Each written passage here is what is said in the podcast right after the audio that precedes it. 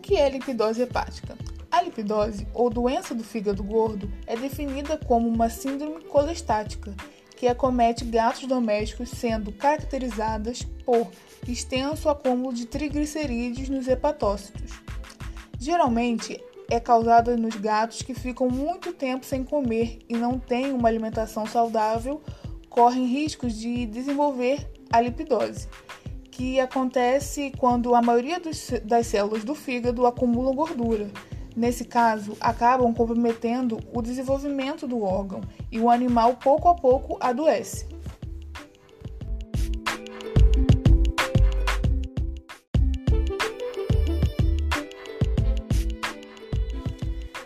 As manifestações clínicas mais frequentemente observadas são anorexia, perda de peso, letargia, vômito, icterícia e, ocasionalmente, sintomas comportamentais ou neurológicos, tais como salivação excessiva, cegueira, coma e convulsões.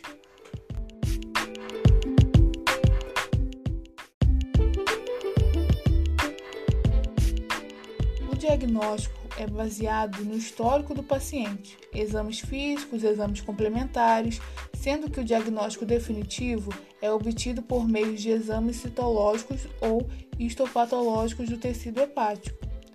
O tratamento para a lipidose hepática designa-se a inversão do catabolismo de gordura e proteína e manejo das manifestações clínicas da doença hepática.